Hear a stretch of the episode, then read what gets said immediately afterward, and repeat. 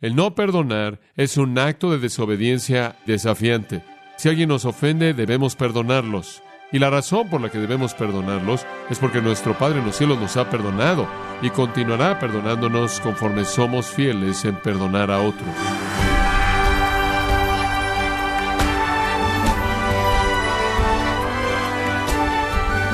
Estamos muy agradecidos por su sintonía en su programa Gracias a vosotros con el pastor John MacArthur. A diferencia de lo que se enseña en el mundo, la falta de perdón en la vida de un creyente se hace tóxica, envenenando el corazón y la mente. Por lo contrario, la Biblia nos enseña que el perdón es el acto saludable, benéfico, virtuoso y libertador que trae paz, y pone en práctica las virtudes más sublimes del amor. Pero ¿de qué manera quiere Dios que perdonemos? ¿Y cuándo es debido restaurar una relación que ha sido afectada por falta de perdón? Bueno, el día de hoy, el pastor John MacArthur, en la voz del pastor Luis Contreras, nos enseñará cómo debemos perdonar y restaurar relaciones rotas en la serie Perdón cómo restaurar relaciones deterioradas en gracia a vosotros. Quiero llevarlo de regreso al pequeño y maravilloso libro de Filemón. Permítame leerle los versículos 4 al 7 para entrar a nuestro mensaje. Doy gracias a mi Dios, haciendo siempre memoria de ti en mis oraciones, porque oigo del amor y de la fe que tienes hacia el Señor Jesús y para con todos los santos para que la participación de tu fe sea eficaz en el conocimiento de todo el bien que está en vosotros por Cristo Jesús. Pues tenemos gran gozo y consolación en tu amor, porque por ti, oh hermano, han sido confortados los corazones de los santos. Si usted lee los versículos 4 al 7, usted no va a ver a Pablo de manera necesaria identificar 1, 2, 3, 4, 5, 6 los principios de una persona perdonadora pero los va a ver surgir, emerger en lo que él dice. No son lo que decimos explícitos, sino que son implícitos. En esta sección Pablo se refiere a Filemón, él lo felicita del versículo 4 al 7 por su virtud cristiana. Y conforme él hace eso, él está describiendo el tipo de hombre que será un perdonador. La primera característica de un perdonador es que él es un cristiano. Él tiene una preocupación por el Señor. El contraste de eso se encuentra allá atrás en Romanos 3 de manera muy breve, lo llevo a Romanos 3:10. Aquí el apóstol Pablo describe a un no cristiano, un incrédulo. En el versículo 10 él dice, aquí está la descripción básica de la naturaleza, la disposición de un incrédulo. No hay justo ni aun uno. No hay quien entienda, no hay quien busque a Dios. Todos a una se desviaron, a una se hicieron inútiles. No hay quien haga lo bueno, no hay ni siquiera uno. Entonces lo primero que él dice acerca de un incrédulo es que simplemente no son buenos son malos, impíos, injustos, pecaminosos, no pueden hacer nada bueno. Inclusive su bondad es bondad mala, porque inclusive lo que hacen puede ser humanamente bueno, pero está motivado por su propio orgullo, no la gloria de Dios, y por lo tanto es bien malo. Entonces le he dicho en el pasado, los incrédulos solo pueden hacer malo, malo o bueno, malo. Todo es malo. Después en el versículo 13, él habla acerca de relaciones. Sepulcro abierto es su garganta. En otras palabras, cuando abren su boca, sale una peste y putrefacción e inmundicia. Con su lengua engañan. Sus labios están llenos de veneno de áspides. Su boca está llena de maldición y amargura. Sus pies se apresuran para derramar sangre. Ahora ahí hay una descripción de gente no regenerada. Abre su boca y sale inmundicia. En su lengua engaño. En sus labios, moviéndose del interior hacia afuera, en los labios el veneno de una serpiente, de su boca maldición y amargura. Y usted les da una oportunidad y si ellos lo atrapan a usted, lo matarán a usted. No hay perdón ahí. Esa es la amargura y la venganza y el enojo y el odio y la hostilidad de la gente no regenerada. Están motivados por el odio, están motivados por la amargura. Lo van a maldecir a usted. A partir de su amargura lo matarán usted si tienen la oportunidad. Por otro lado, los que han sido reconciliados con Dios y aquellos que, como Pablo dice de Filemón, tienen fe hacia el Señor Jesús, están preparados para perdonar. Y únicamente esos. No me sorprende que nuestra sociedad está continuamente demandándose entre sí. No me sorprende que la gente se mata a sí misma. No me sorprende que usted se le mete a alguien en la autopista y se acercan a usted y le hacen gestos obscenos, si no es que lo matan. No me sorprende que la hostilidad y el enojo de nuestra cultura es lo que es, porque eso está en el corazón humano. Y nos hemos alejado tanto de cualquier aura cristiana, cualquier tipo de restricción social cristiana que ahora es tolerada, más que tolerado, es promovido. Eso es porque así es como los incrédulos esperan actuar. Eso no es sorprendente. Algunas veces lo que me sorprende es cuando alguien se acerca a mí en la autopista y hace eso y noto una calcomanía de un pececito en la defensa trasera. Y me imagino que es un auto cristiano, pero no un conductor cristiano. Aquellos que están reconciliados con el Señor Jesucristo, no obstante, perdonan porque tienen la capacidad de perdonar. Este mundo está destrozado por todos lados, desde matrimonios a naciones, porque la gente no puede perdonar. Únicamente los cristianos realmente pueden perdonar desde el corazón, como Jesús lo dijo. Solo los cristianos pueden realmente perdonar desde el corazón. Entonces una persona perdonadora tiene una preocupación por el Señor. Él está muy preocupado por el Señor, ama al Señor, quiere honrar al Señor, desea aquello que expresa su fe en el Señor. Y debido a que su fe es real, Él tiene la capacidad de perdonar. Él tiene una nueva naturaleza, Él es una nueva criatura, el Espíritu Santo que vive en Él le da esa capacidad. En segundo lugar, una persona perdonadora también tiene una preocupación por la gente, una preocupación por la gente. Versículo 5, Pablo dice, oigo también del amor que tienes para con todos los santos. Esa es la segunda característica. Tú amas a los santos. Este es amor, agape, este es el amor de la decisión, el amor de la voluntad, el amor de abnegación, el amor de la humildad. Este es el amor que dice, no me importa lo que me interesa a mí, me importas tú. Este es el amor que dice, haré cualquier sacrificio por satisfacer tu necesidad. Este es el amor que dice, no es emoción conmigo, es obediencia. No me veo motivado a servirte porque hay algo en ti que es atractivo. Me veo motivado a servirte porque hay algo en el poder de Dios que me mueve en esa dirección. Esto es lo que Pablo dijo en Gálatas 5:6, como la fe operando mediante el amor. ¿Se acuerda de 1 Tesalonicenses 4:9? Pablo dice, no tengo que enseñarles a cómo amar, han sido enseñados por Dios a amar. Romanos 5, el amor de Cristo ha sido derramado en vuestros corazones. Primera de Juan 3:14 simplemente dice, si son nacidos de nuevo, aman a los hermanos, si no amas a los hermanos, no han nacido de nuevo. En otras palabras, eres un cristiano, tienes una capacidad de amar, tienes el amor de Dios derramado en tu corazón, has sido instruido por Dios a amar, se te ha dado la capacidad, está ahí, es el amor del Espíritu que está en ti. Y entonces él le dice a Filemón, sé que puedes ser un perdonador, ¿por qué? Tu fe es real, por eso tienes una preocupación por el Señor, tu amor es real, por eso tienes una preocupación por la gente. Usted no le puede pedir a un incrédulo que perdone. No tiene amor alguno hacia la gente, no tiene pasión alguna, amor sacrificial de la voluntad por hacer lo que está bien hacia alguien como algo innato en ellos. Si les beneficia, ellos lo harán. Y el amor que conocen es el amor del sentimiento y el amor de la emoción, no el amor de la decisión, no el amor del compromiso. Entonces él dice, Filemón, tú eres un perdonador, porque tú tienes una preocupación por el Señor, tú conoces a Dios, tú caminas con Cristo, tu fe es hacia Él y es continua y tienes un amor hacia la gente. En tercer lugar, uno que es un perdonador se preocupa por la comunión. Tiene una preocupación por la comunión. Él dice, oigo del amor y de la fe que tienes hacia el Señor Jesús y para con todos los santos, para que la participación de tu fe sea eficaz. Ahora, aquí él añade otro concepto. Él está diciendo, tienes fe salvadora verdadera, tienes amor espiritual verdadero, y tienes un deseo de comunión. Tu fe busca la comunión. Él la llama la participación de tu fe.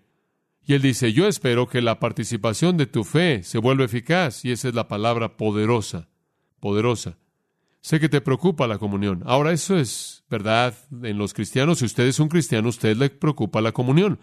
A usted le preocupa el cuerpo de Cristo, es lo que él está diciendo. Tú te preocupas por otros. Tú dices, mira, quiero perdonarte porque no quiero caos en la comunión. Quiero armonía, quiero paz, quiero unidad. No hay individualismo que dice, realmente no me importas. yo voy a hacer lo que quiera y voy a pedir lo que quiera y solo voy a dar lo que quiero y voy a hacer las cosas a mi manera porque solo me preocupo por mí. No, un cristiano no dice eso. Un cristiano dice, me preocupa la comunión, me preocupas, me preocupa nuestra unidad, me preocupa nuestro ministerio, me preocupa nuestra participación mutua. La palabra participación coinonía es una palabra difícil que traducir, de hecho, con frecuencia se traduce comunión, pero cuando hablamos de comunión, normalmente nos referimos a que disfrutamos la compañía de alguien. Decimos tuvimos comunión, simplemente nos divertimos o hablamos o estuvimos juntos o en cierta manera compartimos algo de comida o pero eso no es de lo que estamos hablando aquí, estamos hablando aquí de pertenecer, esa es la palabra que más me gusta, pertenecer. Usted le pertenece a alguien más y alguien más le pertenece a usted en una relación mutua.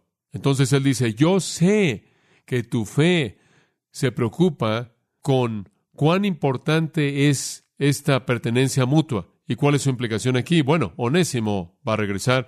Usted sabe ahora que Onésimo, al leer esta carta, es cristiano, y eso lo hace estar en la comunión, y él te pertenece a ti ahora no solo como esclavo, sino como hermano en Cristo, y tú le perteneces a él no solo como amo, sino como hermano en Cristo, y yo sé que a ti te preocupa el pertenecer, esa es la idea.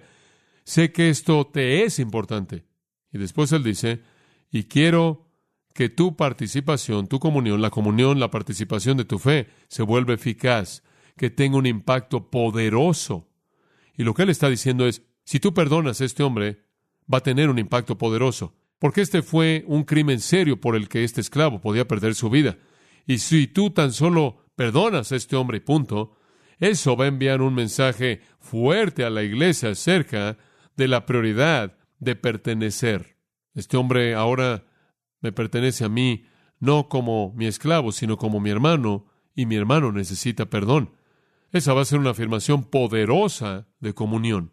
No importa lo que un hombre le haga a usted o lo que una mujer le haga a usted, si usted puede tomar a esa persona de regreso y abrazarla en amor, usted ha hecho una afirmación fuerte acerca de la preocupación que usted tiene por la participación, ¿no es cierto? por la pertenencia mutua. Usted no se preocupa por usted y su aislamiento y su individualismo, o a usted le preocupa la participación mutua, la participación. Entonces una persona con fe salvadora verdadera se preocupa por el Señor. Una persona en quien el amor de Dios ha sido derramado en su corazón se preocupa por la gente, por otros. Y una persona que se preocupa por la comunión, la participación, y tiene la prioridad de la pertenencia mutua de creyentes en su mente va a ser el tipo de persona dispuesta a perdonar. Si usted ama al Señor, si usted ama a la gente, si usted ama la comunión, será un perdonador. Hay una cuarta, una cuarta preocupación, y es esta. Él tuvo una preocupación por el conocimiento. Pablo quiso que él recordara esto, entonces Pablo dice en el versículo 6, Oro porque la participación de tu fe sea eficaz en el conocimiento de todo el bien que está en vosotros. Deténgase ahí. En el conocimiento de todo el bien que está en vosotros. Ahora permítame hacerle una pregunta. Cuando usted se volvió cristiano, ¿acaso Dios colocó cosas buenas en usted? Sí. ¿Usted ha sido bendecido con qué? Con toda bendición espiritual en los lugares celestiales en Cristo Jesús. ¿Sabe que usted es nuevo? ¿Dios lo ha recreado? ¿Sabe que hay muchas cosas buenas en usted? Muchas cosas buenas. Y él le dice a Filemón, Filemón, quiero que tengas conocimiento de toda cosa buena en ti. Entonces, ¿cómo las aprendo? ¿Cómo es que sé acerca de las cosas buenas que están en mí? ¿Las leo en un libro? No. La palabra para conocimiento es epignosis, no solo conocer gnosis, sino epignosis, conocimiento profundo, conocimiento rico, conocimiento pleno. Escuche esto. Conocimiento experimental es el conocimiento que viene mediante la familiaridad personal con la verdad. Es el conocimiento que viene mediante la experiencia. Ahora escuche lo que él le está diciendo. Él está diciendo, Filemón, si perdonas a este hombre, escucha ahora, si perdonas a este hombre, vas a experimentar inmediatamente lo bueno que hay en ti llamado perdón. Puedes leer acerca del perdón en un libro, pero realmente no lo vas a conocer porque no lo has experimentado.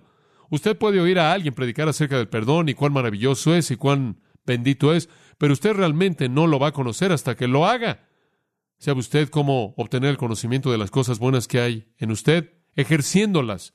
Usted va a descubrir la bondad tremenda de lo que Dios ha colocado dentro de usted cuando usted camine en obediencia a la voluntad de Dios y usted haga cosas y vea y experimente esas cosas en su propia vida. Dios le ha dado la capacidad de perdonar. Perdone a alguien y lo experimentará. Eso es lo que le está diciendo. Una vez que lo hagas, Filemón, vas a experimentar el perdón. Digo, todos nos hemos sentado y leído los libros que muestran a algún hombre esquiando ahí en los Alpes suizos en un día soleado y la nieve volando y la belleza y la maravilla de todo eso y la emoción. Pero le voy a decir una cosa. Hay mucha diferencia entre ver el retrato, la foto en el libro y bajar por la montaña. Hay cierto conocimiento unidimensional plano que usted obtiene del libro que ni siquiera puede relacionarse con lo que usted experimenta cuando usted va bajando por el monte esquiando. Y lo mismo es el caso en la esfera espiritual. Yo puedo leer las palabras planas en las páginas de la Biblia que definen el perdón, pero nunca tendré la epignosis o el conocimiento profundo del perdón hasta que qué? Perdone y lo experimente. Y así es como aprendo y conozco toda buena cosa que Dios ha colocado en mí. Entonces, la persona que puede perdonar está preocupado por el Señor, está preocupado por la gente, está preocupado por la comunión y está preocupado por el conocimiento. Él quiere el conocimiento pleno, rico, profundo de toda cosa buena que está en Él. Y sabe una cosa, simplemente piensa en esto.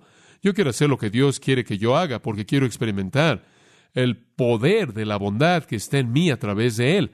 No es mi propia bondad, sino que es la bondad que Él ha colocado en mí. ¿Acaso usted no se goza por eso? A veces cuando tenemos la oportunidad de dar, por ejemplo, y de dar generosamente y de dar sacrificialmente, sentimos esta emoción este gozo, esta exuberancia, porque hemos experimentado la bondad profunda, rica, que Dios ha colocado en nosotros, que nos hace tener la capacidad de dar sacrificialmente. Y entonces le está recordando a Filemón y a nosotros de la prioridad de estar preocupado por el conocimiento. Hay un quinto componente, creo, en la virtud de alguien que perdona, y esa es una preocupación por la gloria, una preocupación por la gloria. Al final del versículo 6 está esta pequeña frase, por Cristo Jesús. De hecho, en el griego dice, para Cristo, para Cristo. En otras palabras, él está diciendo, Filemón, sé que tú tienes la comunión como una prioridad, quiero que sea poderosa. Sé que estás preocupado por el conocimiento y quiero que sea el conocimiento de toda cosa buena que hay en ti. Y sé que quieres que todo esto sea por causa de Cristo. Eso es implícito. En otras palabras, estás preocupado por la gloria de Cristo. Lo haces para Él, como para Él. La vida cristiana, con todas sus obras, con todos sus gozos, con todo lo que hacemos, con todas sus responsabilidades, es para la gloria de Cristo. Es por causa de Cristo, es por el nombre de Cristo, es para la alabanza de Cristo, para la gloria de Cristo. Y, francamente, si usted está entregado a eso, usted va a perdonar, ¿verdad? Yo no puedo decir en un momento quiero hacer todo para la gloria de Cristo, pero no creo que te voy a perdonar. Usted no puede decir eso. Sé honesto. Lo que usted tiene que decir es no te voy a perdonar. Entonces, Cristo, no estoy interesado en tu gloria. Estoy interesado en mi venganza. Eso es lo que usted está diciendo. Pero si usted quiere honrar a Cristo, entonces usted perdonará como Él lo perdonó a usted, ¿verdad? Si usted quiere honrar a Cristo, usted obedecerá lo que Él le dijo que hiciera usted. Con toda certeza, Filemón estaba preocupado con glorificar a Cristo. Ciertamente Él lo haría por causa de Cristo para Cristo. El que perdona entonces es marcado por una preocupación por el Señor, una preocupación por la gente, una preocupación por la comunión, una preocupación por el conocimiento experimental profundo y una preocupación por la gloria de su Señor. Hay una última nota. La persona que perdona se caracteriza por una preocupación por ser una bendición. Él se caracteriza por una preocupación por ser una bendición. Y esto de nuevo es implícito, versículo 7. Pablo dice, pues tenemos gran gozo y consolación en tu amor. Deténgase ahí, en este punto. Este hombre tuvo una reputación por ser amoroso. Y Pablo dice, tu amor me ha traído gozo y consolación. Eso es lo que él dice, no solo gozo y consuelo, mucho gozo y consuelo. He llegado al punto en el que me has dado razón para regocijarme. He llegado al punto en el que has alentado mi corazón mediante tu amor. ¿De qué manera? Versículo 7, de nuevo a la mitad del versículo. Porque por ti, oh hermano, han sido confortados los corazones de los santos. Qué afirmación. Los corazones. Él usa la palabra splankna. De hecho, las entrañas, los sentimientos, el lugar de la emoción y el sentimiento. Él dice, la gente en problemas, la gente con sentimientos, la gente sufriendo y lastimada y luchando, han hallado que tú eres una bendición. Tú lo refrescaste. Es un término militar usado para un ejército que marcha, se detiene y descansa. Tú le traes a la gente descanso. Tú eres un pacificador. Tú renuevas a la gente. Tu preocupación y tu cuidado y tu servicio y tu corazón trae aliento. Es un bálsamo a la gente que está turbada. Nada indica que él fue un anciano en la iglesia, nada indica que él fue un diácono en la iglesia, nada indica que él fue un maestro en la iglesia. Obviamente él fue algún tipo de hombre de negocios.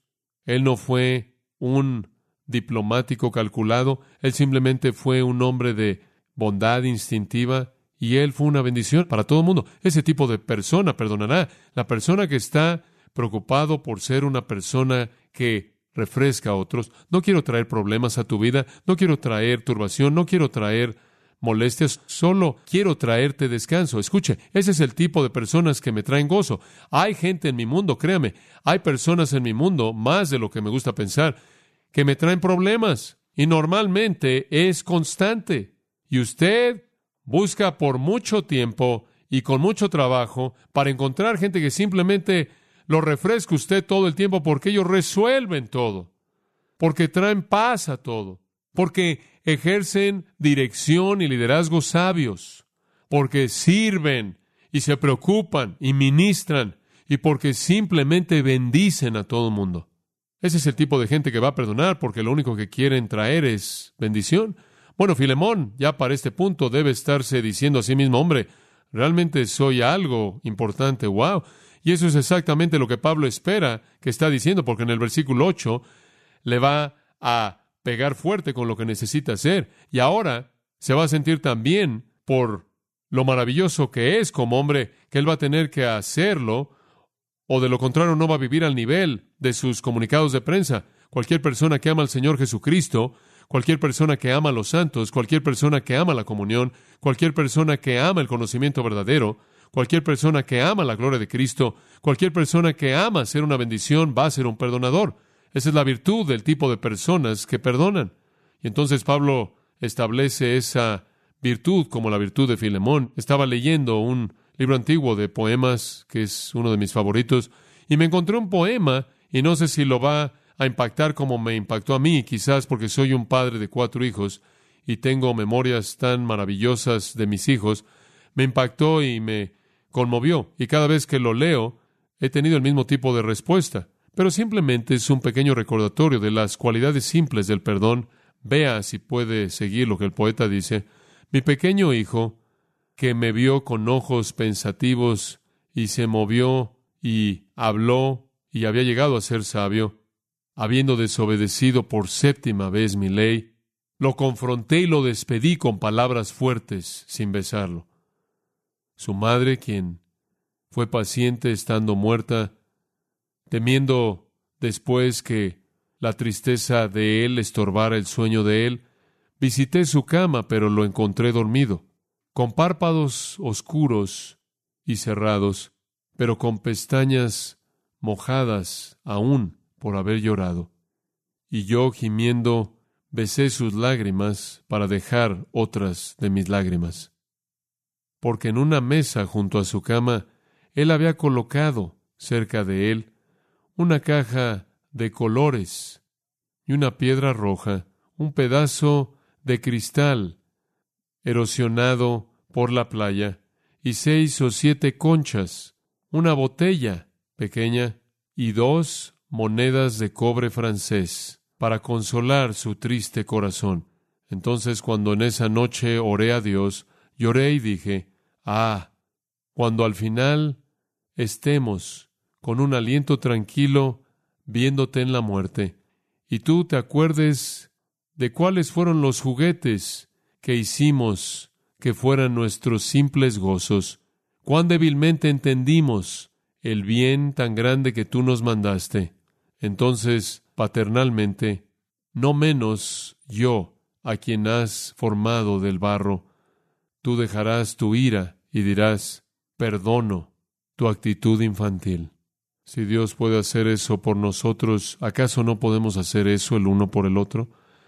Padre, gracias por este recordatorio esta mañana del tipo de persona que perdona.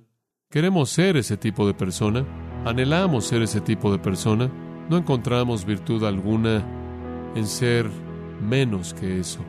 Entonces pedimos que tu Espíritu nos haga como el querido Filemón, aquellos que tienen la virtud de un perdonador, aquellos que tienen la virtud de un perdonador. Si hay algo que aún no hemos perdonado en nuestras vidas, resuélvelo en este momento y libéranos de la esclavitud del pasado, la enfermedad de la amargura, la puerta abierta a Satanás y la pérdida de la comunión dulce contigo, porque solo el perdón puede hacer eso. Por causa de Jesús. Amén.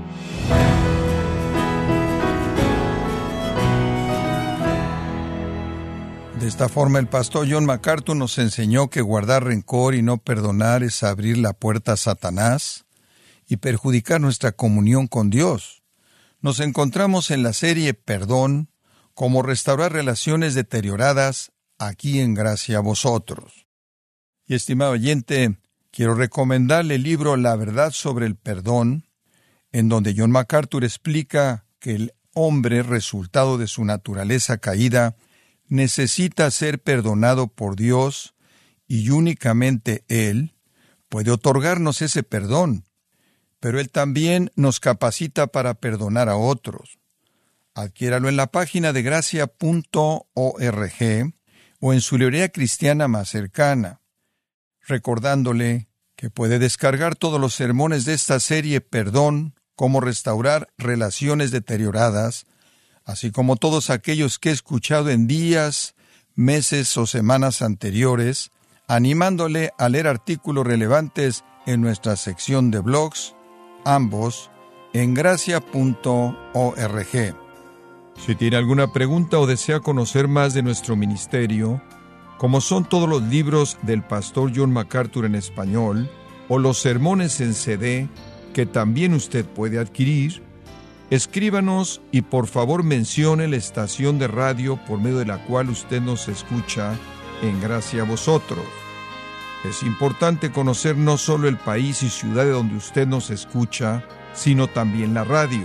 Para quienes contactan nuestro ministerio por primera vez, pueden solicitar una copia del mensaje de promoción sin costo alguno, un mensaje por oyente únicamente.